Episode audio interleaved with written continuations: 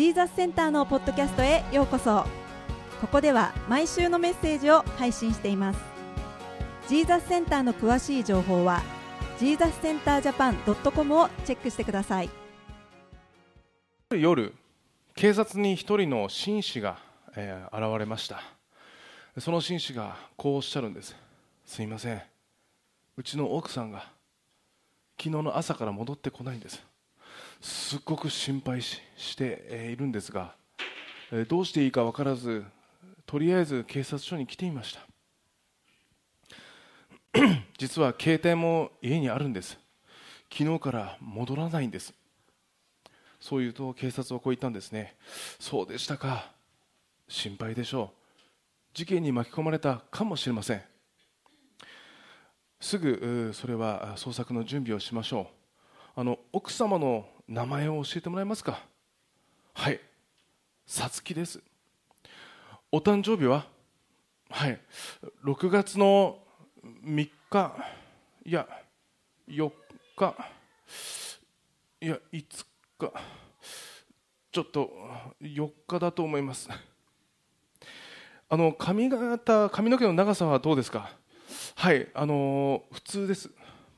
あ普通っていうとちょっとわからないんでこう多分肩のちょっとした、ちょっと覚えてないです、ね、昨日の朝どんな服着てましたか？いや覚えてないです、ね、あのピアスとか装飾品はしてますか？多分ネックレスとピアス。どんなネックレスでしたか？いや分かりません。どんなピアスが好きでしたか？いや分かりません。何時頃出て行ったか分かりますか？いや昨日私があのテレビを見ていたら行ってらし行ってきますっていう声が聞こえた気がしたんですけどそれが10時だったか9時だったかちょっとわからないですって言ったんですね。じゃああの何で行ったんですか？どんな車で行ったんですか？あはいあの車で行きました。どんな車で行ったか覚えてますか？はいあの私車だったらすごく興味があるのであの覚えてます。あのですね車はポルシェのカイエンです2021年のカラーはクォーツァクォーツァイトグレーメタリックです。あのベーシックタイプではなくてクーペタイプなんですね。でこの車の最も大きな特徴はリアエンドにかけてなだらかに傾斜したファストバック風の流線形のボディです。あのエアロダイナミックを高める新開発のアダプティブリアスポイラーとかまた大型のパノラマガラスルーフを標準装備してこれが魅力なんですね。であの全長が4931ミリ車幅が1983ミリ加速は6秒でなんと100キロに到達するんですね。最高出力は340馬力最高速度は243キロです、まあ、おそらくこれは日本では出せないと思うんですけれども、まあ、ヨーロッパでは必要なんでしょうね。って言ったそうです。あのねゆくゆく聞いてみるとあの奥様はお友達と温泉に行ってたんですって。で携帯はというとただ忘れたんですって。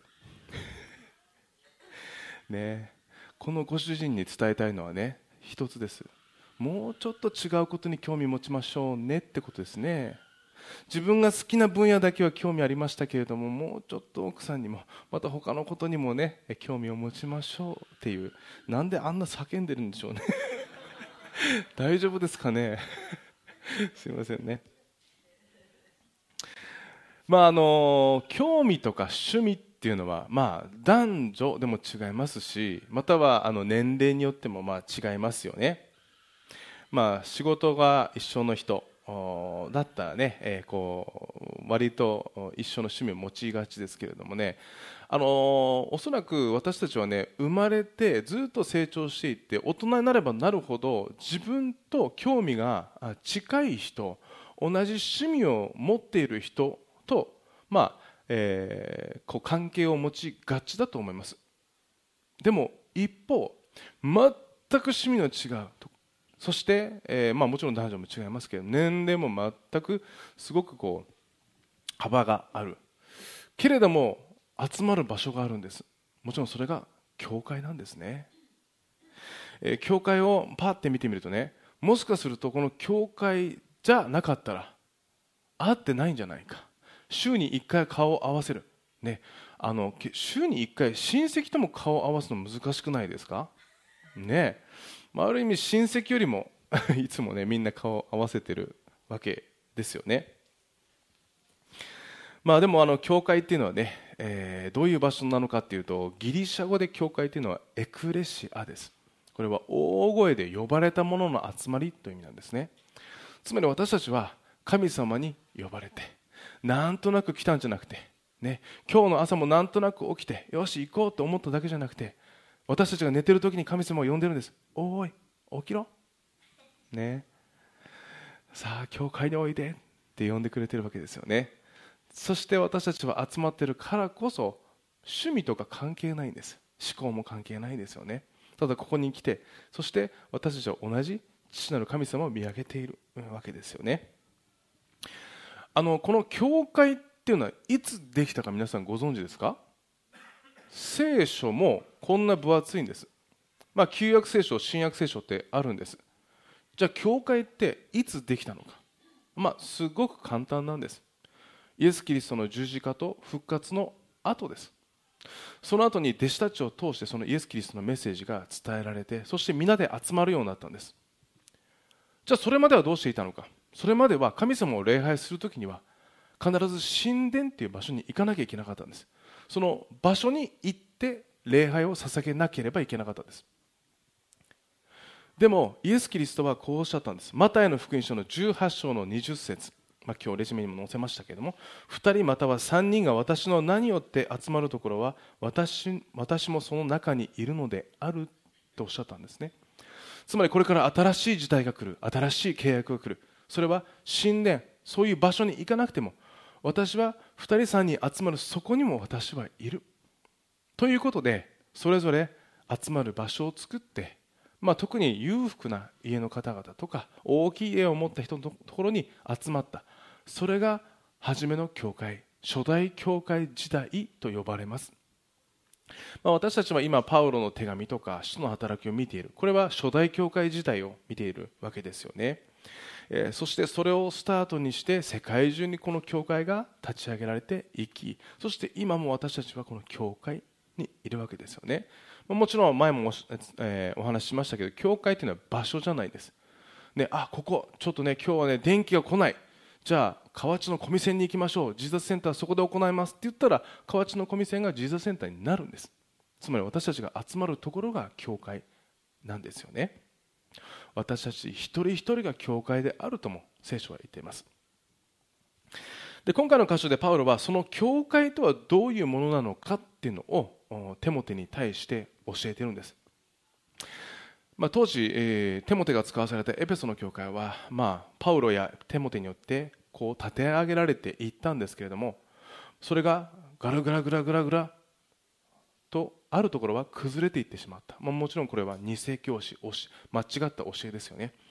パウロはもう一度このエペソの教会を立て上げるために教会とはこういうところだよってことをすごくベーシックなことですけどもそれを語った。それが今日の箇所ですね、えー、今日の15節ですそれはたとえ私が遅くなった場合でも神の家でどのように行動すべきかをあなたあなたが知っておくためです。神の家とは生ける神の教会のことである。とこう言ったんですね。パウロはまず教会っていうのは神の家だ。と言ったんですね。あの英語でね教会のことチャーチって言います。チャーチ。ね。そしてチャーチの中にもローカルチャーチとユニバーサルチャーチっていうのがあるんですね。ローカルチャーチっていうのは私たちこうやって一人一人が、まあ、今集まっているその地方に置かれている教会です。えー、私たちのこの教団と呼ばれる中でも11の教会が今栃木県に、ね、ありますけれども、まあ、もちろん他にもたくさん教会があります。その一つ一つをローカルチャーチ地方教会っていう日本語ではねあの言いますけれどもそしてこの教会において私たち一人一人は家族である。これは神の家族であるってね、えー、言ってるんです。じゃあどれが神の家族の一員なんですかっていう人いるんです。どうですか？これはどのレベルでもそうです。もちろん毎週来れる人も月1回でも。いやむしろ1回来たらもう私たちの家族なんです。それが教会なんです。これがパウロが言ってることなんです、ね、だから私たち一人一人は神の家族なんです、まあ、もちろんここにいるメンバーはもちろんそうですよね。でも今日来れていない方々もいます。でもその一人一人が神の家族である。ということですよね。第一コリントの10章の17節ではこう書いてありますね。パンは一つですから私たちは多数であっても一つの体です。それは皆の者が共に一つのパンを食べるからです。私たちは一つです、ね、こう言ったんですよね。でもね家族っていうのは大体その、えー、家族長っていうものが大体いるんです。じゃあこの中で家族長は誰ですか？僕じゃないんですよ、ね、僕はただそのメッセージを伝えているだけ。家族長はイエス・キリストです。ね、エペソの1章の22節から23節こう言っていますね。また神は一切のものをキリストの足のもとに従わせ一切のものの上に立つ頭であるキリストを教会にお与えになりました。教会はキリストの体であり一切のものを一切のものによって満たす方の満ちておられるところです。だから体にしたらイエス・キリストは頭なんです。すべての命令はここから来るんです。私たちの脳みそもそうですよね。こうやって手を挙げろっていうのが来るのはこの手じゃないんです。手の意思じゃないんです。私たちの脳がメッセージを送ってそして動いているわけです、ね、私たち一人一人は手であり足であり、まあ、すねであり眉毛であり分かんないですけどね。それぞれの期間なんだ。でもねキリストにつながれているからこそ一切のものを満たしてくださるって言ってるんですよね。私たちがイエス・キリストにつながっている時に全ては満たされるんです、ね、必ず指指の末端だとしても体の一部だったら血が行き行かないとわけがないんです。離れてしまったらもちろん行きません。でもつながっているからこそ全てを満たしてくださる。神様の祝福は私たち一人一人に脈々と受け継がれているということですよね。でもね人数が、え多くなれば多くなるほど、まあ、同じようなことをしている人とか同じような人が増えてくるんです。ね、そうするとね教会の中でね自分とその人を比べ始める人がいるんですよね。でもそれは無意味なんです。それぞれが素晴らしい存在として作られていて確かに似通ったものを持っているかもしれない。でもその人に、えー、おいて素晴らしいものを最善のものを神様は与えてくださってるんです、ね、それと同じように皆さんの隣のお隣の人たちにもその人にふさわしいものを与えているんです。そして素晴らしい賜物と素晴らしい将来を与えてくれている、ね、新しいあ素晴らしいギフトを与える。だからね比べてもしようがないんですよね。だから聖書は繰り返し繰り返しお互いに認め合い励まし合うために私たちはいるんだっていうことをね、えー、伝えています。あのある学校であった話なんですけれどもあの新米の先生があのクラスに、まあ、担任になったんですね新学期。もちろん緊張してます。新米です、ね、でも先生として振る舞わなければいけません。ある程度,、まあ、ある程度というか、まあ、なるべく威厳を持って物事を伝えるようにしてたんですね。そこに淳君という子が2人いたんです、ね、でその淳君は1人、まあ、2人いたんですけどね。その2人はね相反する性格を持ってたんですね。一人の淳君はあの優等生です。勉強の時も勉強ができる。ね。先生のお話もちゃんと聞ける。でもあともう一人の淳君は先生のお話も聞けない。授業中は走り回ってしまう。何かというと外にポンって行ってしまう。ね。まあ、ある意味クラスのトラブルメーカーだったわけですよね。でも名字が違うけど同じ名前だったんです。で楽器が始まってそして親との二者懇談をねその先生が持ったんです、えー、まず初めはですね、えー、こうみんなこうみんなのこの様子をこう伝えていくわけですけれどもね。何人かこう終わった後にね。あの、いつもねお話をしっかり聞ける。ね、えー、淳君のお母さん目の前に現れたんです、ね、そしてねその先生はねこう言ったんです。お子さんは本当にいつもお話が聞けています。勉強もできています。ね。本当にお友達にも優しくいいお子さんです。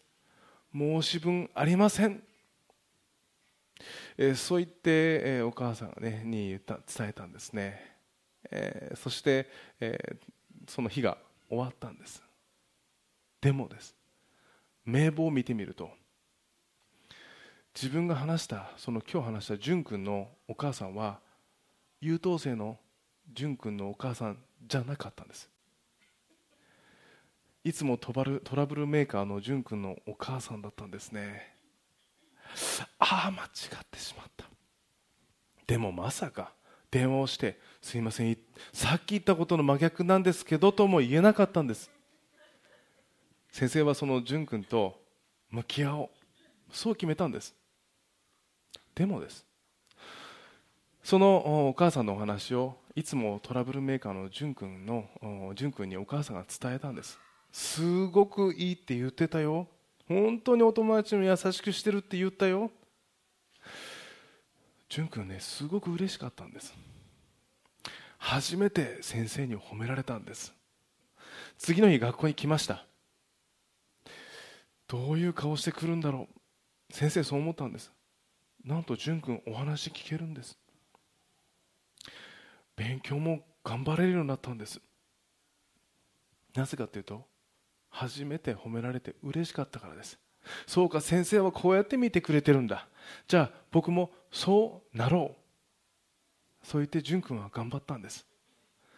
なんとそこから成績は右肩上りです。なんと優秀な淳君と見分けがつかなくなるぐらい勉強ができるようになった。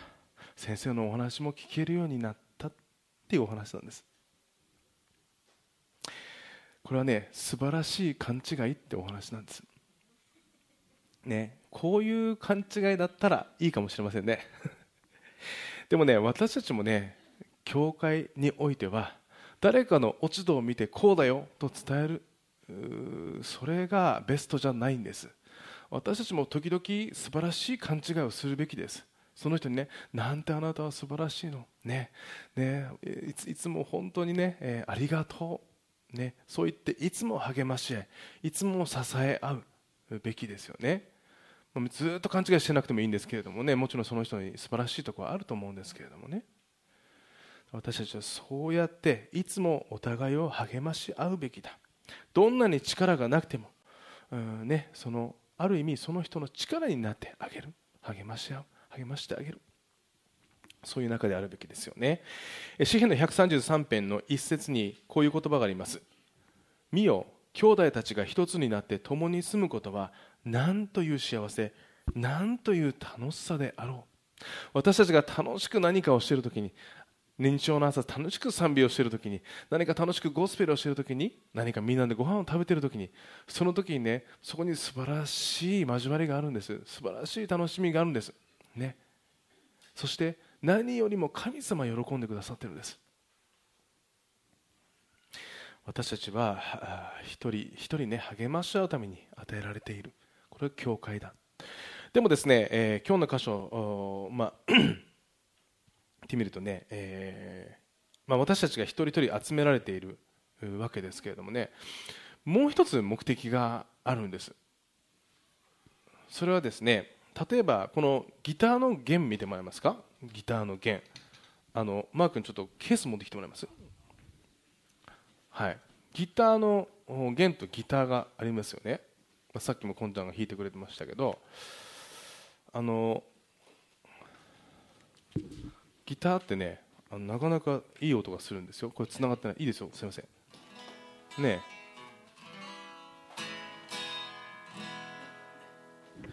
でもですねこれって最初からギターについてるわけじゃないんです。あのね僕ね一応ギター弾くのであのギターがね急に切れた時のためにあの弦を入れてあるんですね。こうやって。でギターの弦ってこれなんです。でもねこのままじゃいい音なんないんです。絶対に。ギターの弦はここにつけられて初めてここで引っ張られてそしてギターの音が出るんです。これがギターの弦の目的なんです。もしこうやって置いてたらギターの素晴らしい音を出せるのに出せないんです。これはね私たちの姿によく似てます。あのねギターのここって何ていうか知ってます？これボディっていうんです。ここはネックっていうんです。そしてこれがヘッドっていうんです。ね。ある意味これ教会なんです。で私たち一人一人は弦なんです。このね弦はねそこにこうやって置いてあるために作られたわけじゃないんです。私たち一人一人はそもそも神様につながれるように作られているんです。ね。そして私たちは教会っていうボディ体につけられるんです。それだけじゃダメなんです。だつまりここに教会に来てただうんっているだけじゃダメなんですよ。ちゃんとイエス・キリストにつながって神様を信じそしてそうするとねあの神様不思議とねギューンってねチューニングしてくれるんです。あのチューニングもこれですけどねこれ下がるんです。ね。これじゃいい音出ないんです。ね。これちゃんと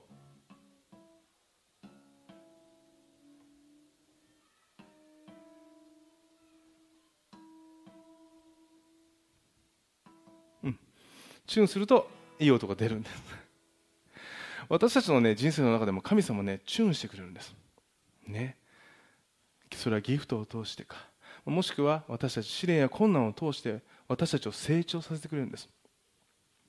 そしてねあのもちろん1本でもいい音出るんです。ね。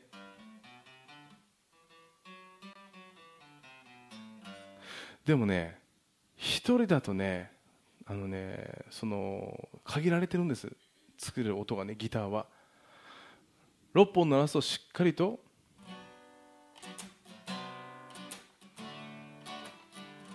素晴らしい音が出るわけですよね。だからねこのギターってすごく分かりやすいんです。これ私たちの姿と教会を表してるんです。だから私たちがしっかりと教会につながってイエス・キリストにつながってそしてそれぞれの人生で私たちが、えー、神様と関係を持っていくときにちゃんと私たちの音をチューニングしてくれるんです。だからそれぞれの音が違うんです。あギターの中にもね同じ音があるんです。一番上と一番下はミなんです。アルファベットで言えば E です。でも違うんです。何が違うかとオクターブ違うんです。だから同じような人もいるんです。でも絶対に一人として自分と同じ人はいないんです。でもね違うからこそ私たちは素晴らしい音を奏でられるんです、ね、だから私たちはこうやって違う存在として作られました。でもね私たちが協力してそして何か一つのことを成し遂げるときにそれは素晴らしい音をこの地方でかき鳴らすことができるんです。例えばクリスマスのイベント。そうですよね。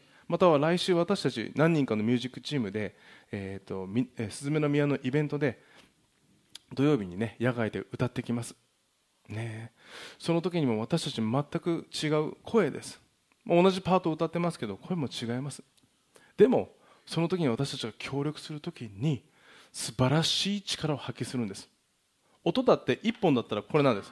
でも6本で書き鳴らしたらこんな大きい音が出るんです。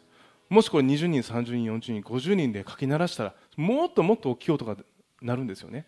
素晴らしい音が鳴るんです。ね。だから私たちはそれぞれが協力して働くために作られたっていうことですよね。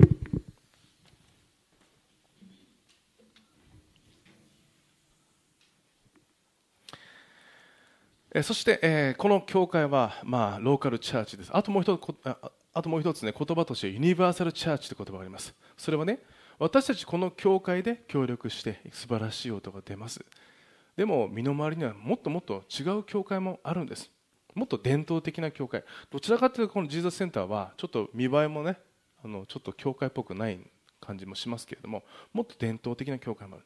その教会も素晴らしい教会なんです。そしてねその一つ一つうちも含めて世界中の教会それはねその教会として一つの体である。そのヘッドはイエス・キリストであるということなんですよね。えー、エペソビトへの手紙の2章の19節でこういうわけであなた方はもはや他国人でも気流者でもなく今は生徒たちと同じ国民であり神の家族なのです。神の家族なのです、ね、私たちもそうです。でもね全ての人は神の家族である。ということですよね。そしてパウロはもう一つ今日の箇所で伝えていることがあります。もちろんそれも教会の姿の一つですけれども。教会は真理の柱または土台であるということなんですね。あの当時のこのエペソの地方には有名なアルテミス神殿という神殿があったんです、まあ、素晴らしい。これは世界七大不思議の一つに数えられているとも言われていますけれどもこれは女神を祀る神殿だったんです。そこには127本の大理石の柱があった。遠くから見てもいつも輝いていたと言われているんですね。で当時のエペソの人は柱と聞くとね大体そのアルテミス神殿の柱を思い浮かべたんです、ね。まあ、偉大な柱に、まあ、も太い、ねえ、柱が強固な柱が必要だからですよね、あ、もちろんこれは今もそうです。ね、建物は外見ばかりがね素晴らしくても、まあ、崩れてしまうわけです。重要なのは土台と柱なんです。これは建物においては必要不可欠なんです。ね。だからパウロは何が言いたかったのかというと建物において土台と柱というのは必要不可欠である、まあ、むしろ重要なものである。それと同じようにこの教会というのはその地域において必要不可欠なものであるってこう言ったんです、ね、このジーザスセンターもこの地域においては必要な場所である。じゃあなんで必要なのか。もちろん神様の愛を流すために必要なんです。でもパウロはこう言ってるんですね。今日の箇所で、えー、16節ですね。で16節はですね、えこれはイエス・キリストのストーリーを当時歌われた歌であると言われてるんですけれども詩ですよね、えー、これをね、えー、経験の奥義ですとパウロは言ってます。後にね私たちが分かることになったことである。奥義ね。でこう言ってます。キリストは肉において現れ、ね、イエス・キリストは人としてこの地に来られた。神がこの地を歩んだ人である。そして霊において義と宣言されこれは十字架の死そして復活を経験された。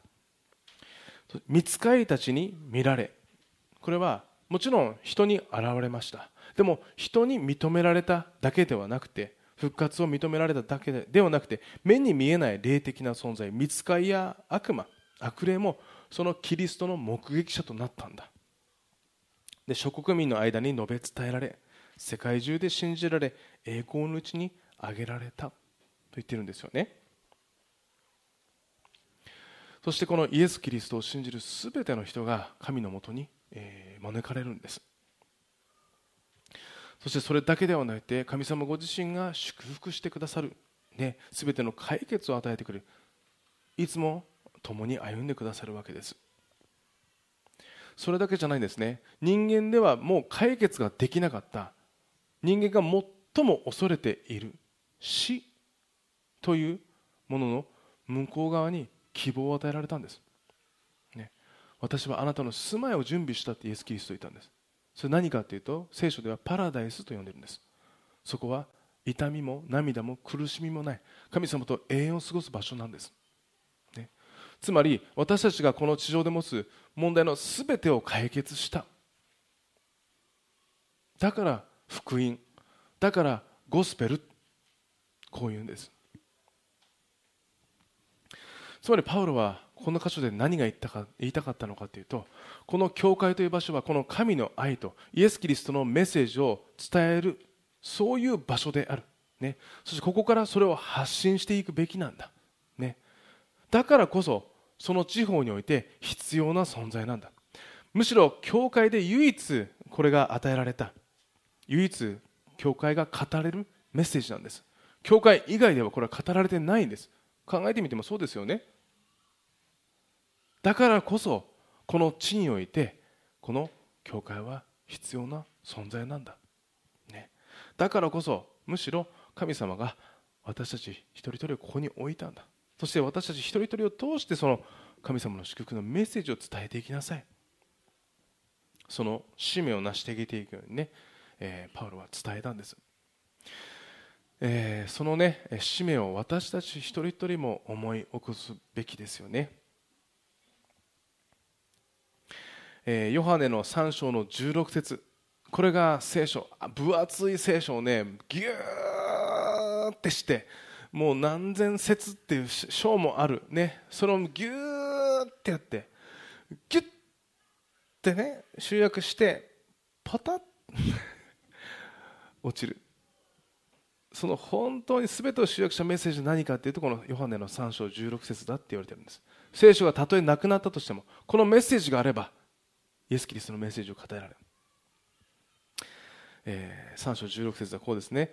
神は実にその独り子をお与えになったほどに世を愛された。それは御子を信じる者が一人として滅びることなく永遠の命を持つためである、ね、このメッセージを、ね、私たちは伝えていくべきだ。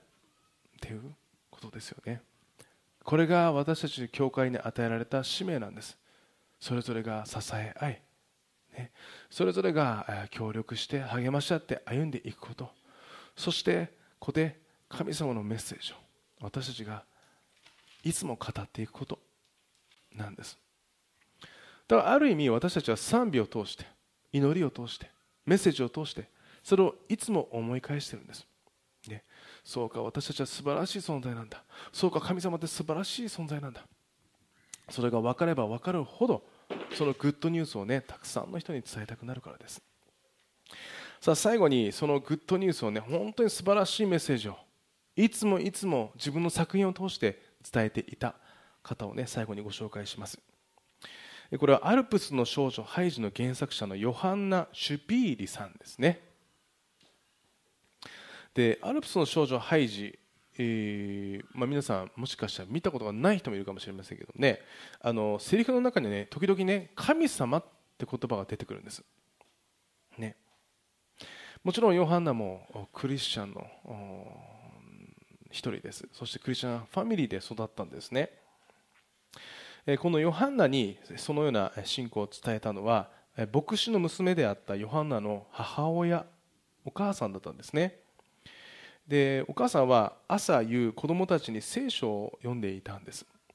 である時三条の説教まあ、マタイの福音書ですけれどもそのイエス・キリストの言葉で心の貧しい人は幸いである。天の国はその人たちのものであるという箇所を読んだんです。すると5歳のヨハンナがお母さんに尋ねるんです。お母様どうして心の貧しい人が幸いなのですか？それは食事中でちょうどお母さんがフォークを落としてそれをヨハンナが拾ってあげた時だったんです。そこでお母さんはこう教えたんです。このフォークは私が落としました。ですから私が拾うべきです。しかしヨハンナが落ちたフォークをすぐに拾ってくれたことは彼女の優しさです。愛です。心の貧しい人というのは人のために優しい心を持って尽くす人のことを言うのです。生きている者は皆常に何かを求めています。人間が求めるものは食べ物だけではありません。人の親切を優しさを思いやりを求めています。命のあるものは本当は貧しいのです。与えてもらわなければ生きていけないのです。そのことを知っている人が心の貧しい人なのです。神なんかいなくてもいいではないかと考える人が世の中にはいます。このような人は傲慢な人です。心の貧しさがわからない人なのです。そして私たちの神様は無条件に私たちを愛する偉大なお方なのってね。ヨハナのお母さんは生活の中で愛を持って子供たちに信仰を伝えていったんです。相手の立場に立ってそしてその人が神との関係を求めるようにいつもいつも配慮してくれるお母さんだったっていうんですね。これは後のヨハンナの作品にも受け継がれています。アルプスの症状ハイジの中でハイジがねこう言うんですね神様が私たちの願いを聞いてくださらないのはそれは神様が私たちよりももっといいことをご存知だからなのよってこう周囲にね伝えている場面もあるんですね。でヨハネの作品はどれもひたすら神様を信頼していれば道が開けるというメッセージなんです。実はこれが彼女のライフメッセージなんです。どんなことがあったとしても辛いことがあったとしても必ず神様に信頼していれば大丈夫だ、えー、それをね、えー、ヨハネの作品の中でも語っているんですね、えー、ヨハンナの、ね、伝え方っていうのは、まあ、すごい押し付けがましい、えーまあ、キリスト教の教理を宣言するような書き方じゃないんです、ね。えー、それはね聖書を全く知らない人。むしろ子供でさえも受け取れる、ね、神様を感じれる、え、そういう物語そういうメッセージを持っていた。というわけですよね。あの特にねこのアニメのクライマックスはですねハイジに励まされて足の悪いクララがまあ立つシーンクララが立ったって今有名ですけどね。しかしですね原作の第1作目のクライマックスは違うクライマックスなんです。で過去に宝刀歴があって神とつながっていないハイジのおじいさんがハイジの働きによって再び教会に行って神様と和解するそういう場面なんだそうですね。そしておじいさんはねこう言うんですって。神様と人間と仲良くすることがこんなにいい気分なんだって、まあ、つまりね自分と神様がもう一度つながることがなんてこんな素晴らしいんだっていうふうに言って、えー、いうそういうね原作だったそうですね、え、このヨハンナさんは自分自身が持っているメッセージをね惜しみなくたくさんの人に伝えようそう思っていた人なんです。ね、つまりねこの福音の素晴らしさ神様の素晴らしさゴスペルグッドニュースこれをね惜しみなく伝える人だったんですね。ヨハンナさんはそういうふうにして自分の作品を持って伝えました。さて私たちはどんなふうにして伝えていくでしょう、ね、今週も一人一人が歩んでいく。その環境の中で何かね祈りながら歩んでいくのもいいのかもしれません。それでは一言お祈りいたします。愛する天のお父様あなたご自身が私たち一人一人を守ってくださりそしてここに置いてくださり感謝します。あなたご自身が一人一人を愛しそして支え祝福を流してくださっていることを感謝します。神様あなたが私たち一人一人を素晴らしい存在として作ってくださり今置いている場所に置いてくださっています。神様どうか私たちもこれから会う一人一人に祈り心を持ってそして何かチャンスがあればこの素晴らしいメッセージを伝えることができますように。何かコンサートがあれば聞きに来て、ね、そんなふうに語りかけたり何か私たちが持っているものを通してどうかあなたの愛を伝えることができますように。もしかしたら悩んでいる人がいるかもしれない。でもどうか神様あなたのメッセージを通してその人に愛のメッセージを伝えることができるように。あなたに感謝してイエス・キリストの皆を通して祈ります。アーメン。それぞれで祈る時間を持ちましょう。